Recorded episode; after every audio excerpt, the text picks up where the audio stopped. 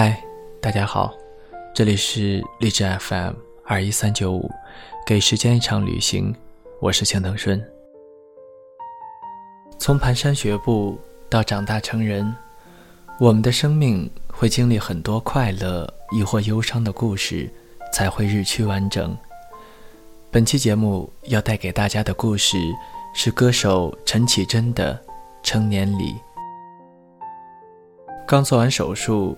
离开手术椅，包包里塞着保温杯和牙膏、牙刷，一张拔牙后须知几袋的药。左半边脸，与其说是肿，不如说是一种携带着别人面孔的错觉感。我感觉到我带着半边山顶洞人的脸，他的骨架大我两倍，皮肤又硬又厚。几乎是没有感觉，从雪地里走出来，冰透的一张脸。我和这张山顶洞人的脸唯一交汇之处就是嘴唇，属于现实这边的嘴唇，像麻痹的另一边，以很慢的速度商量着，正努力想要获得完全的自我。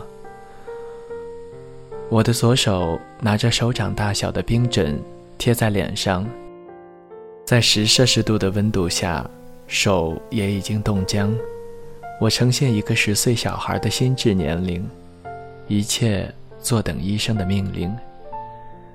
医生拿了一个透明的小瓶子，里面有八分满的水，装了三块颗粒状的白色物体，是牙齿，刚刚切割下来的，我的牙齿。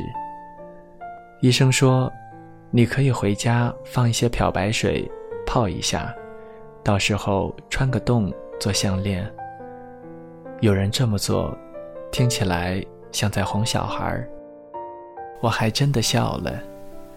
小盒子里白色的物体上还有血迹，最小的碎片，可能是医生凿开牙龈时切断的。另一块略呈方形。上面看得见纸面的纹路，另一块是长形，末端尖尖的，还往下勾，有点狼牙的形状。就是那个钩子，让本来已经隐藏在牙龈深处的牙齿变得更难松动。手术过程中，我的脸被盖在厚棉布下，只听见锯子贴近耳朵的声音。和不锈钢器具与齿面高速摩擦后的一种近似烧灼的味道，我很想吞口水，但是我的吞咽动作完全不管用。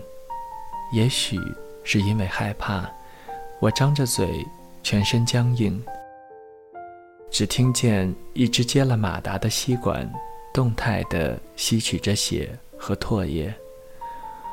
我为什么要这样仔细地描述拔牙的过程？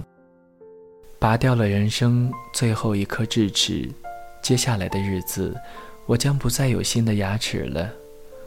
我会长新的皮肤，甚至还有可能不小心变高。我有可能会怀孕，头发一定还会更长。但是牙齿，到此为止了。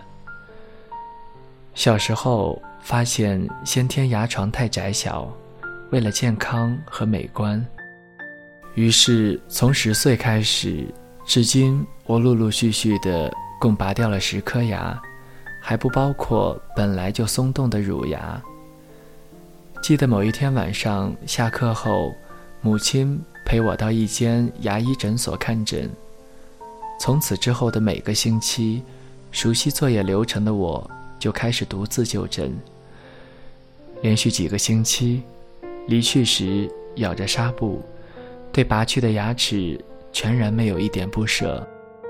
过程中没有眼泪，也没有哀嚎，没有玩具，这种事也没有什么好值得奖赏的。花钱在牙齿上来说，在当时已经是太奢侈的收获。例行公事一样的准时报到。坐上对我而言太大的椅子，再拔去对我来说负担太大的牙齿。那个时期的我非常瘦，深爱我的母亲，即使是现在看到照片都会流泪。我想当年除了勇敢，我还有一种麻木的特质，因为突然搬家、转学、父母离异，身体突然长高，牙齿猛烈生长，因为生活的剧烈改变而意识到，不是只有昨天和明天，而是还有过去和未来。这一切归属于成长的种种现象。让我对于单单只是疼痛，没有了太特殊的感觉。于是我常常得到一个评语：勇敢。看到医生台面上的钻子，或是准备就绪的麻醉针，忍耐一下，事情就能很快的结束。让我印象深刻的一次，是一只太长的牙根，深深的。抓紧着牙龈深处，我看见本来从容的医生，突然慌张地呼叫护士。两个人不断地将白色的卫生纸放进我的嘴里，再拿出沾满鲜血的红色卫生纸。最近距离目睹这一切，发不出声音，也不敢乱动。我用一种合作的态度，盼望他们赶快收拾残局。以一个理性的旁观者的立场，慢慢的等待。最后，医生终于在某一个瞬间松了一口气，放下工具和仓皇的表情，把那颗沾着血的大牙拿到我面前，用责备的口吻对我说：“你看，你的牙齿实在太难拔。”足够的麻醉让我可以平静的。面对这一切，随着血液的流失，还有以牙齿的形式存在着的身体里的矿石，一一拔除。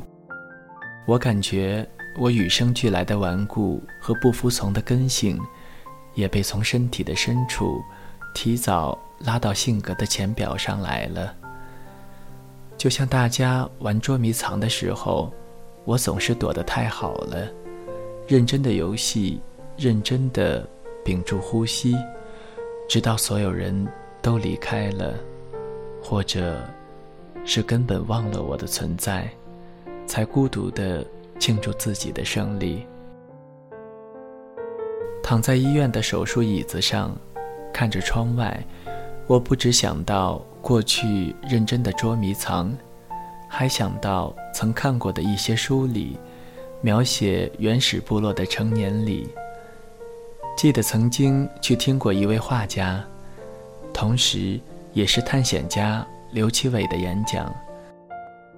他把他在世界各地部落探险的经历，在课堂上生动地讲给大家听。我想到那些幻灯片上，各地原住民脖子上的项链，来自敌人，或者。是山猪的牙齿，戴得越多，地位越高。我还想到原始非洲和美洲部落的成年礼，往往是非常残酷的。巫师用粗糙的刀具给孩子行割礼，在医疗状况不完善的情况下，巫师在一旁施法，期待孩子用自己的生命力存活下来。没有麻药。没有消炎药，任由割完包皮或阴蒂的小孩在血泊中哭泣。传说中，斯巴达的儿童七岁就被丢在荒野，必须靠本能求生。有的民族同样不用麻醉药，直接为少男少女刺青穿环。成年这件事儿需要一次见证性的仪式。经由向外界宣告，就再无借口停滞在惯性的依赖。有的文明在成年礼时，巫师戴上面具，创造出一种集体的环境，让神秘宗教性的意识形态完整的渲染。让参加成年礼的孩子永生难忘。是微下，也是让人记得，在不可解的神秘力量之下，唯独保持谦卑才是生存之道。此时，一个孩子就已经走入社会，也与集体这股神圣的力量结合。现在文明世界往往用穿戴象征性的衣帽来提醒孩子已经长大了，不再需要一种极端的苦楚来证明与生俱来值得存活的勇气，或者根本不需要形式上的成年礼，体制本身就会自动让人在吹完第几次蜡烛之后，知道该做什么打扮。该转变哪种生活上的心情，沾染上何种连续剧的剧情。但是我相信每个人的一生，都还是有着决定性的界限。在过了那条界限之后，即使你还是睁着孩子的眼睛，你看到的也已经不再是孩子眼中的世界了。身心的痛楚。的确是最快的成长，只是象征性的穿戴一次再也不会穿上的衣服，远不如亲身踩在时间上的尖刀，忍耐过一种只有自己能让自己解脱的遭遇，成长的计时器才真正开始启动。这两天嘴里用舌头还触得到伤口的缝线，虽然止血了。但也还尝得到一种血味，伤口很深，但从外表已经看不出什么异样。从镜子里很难有角度看清楚缝合伤口的那条线是什么材质，觉得很坚硬，感觉伤口也缝得很密实，尤其在每一次喝水的时候，每一次吃下一口食物的时候。就会伴随着一种牵动伤口的隐隐作痛。按时吃药，按时冰敷。天气今天突然放暖，和这个疼痛陪伴的感觉，竟有几分安心。我感觉痛，我庆幸我感觉痛。痛是一种最可靠的保护，痛让你的伤害仅止于此。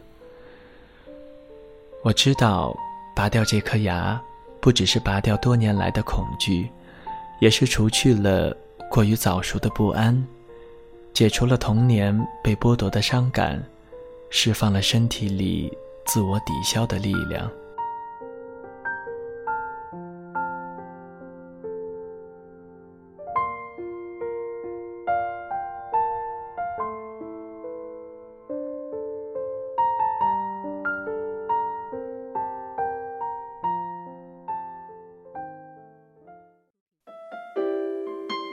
谁的声音清唱婉转流年？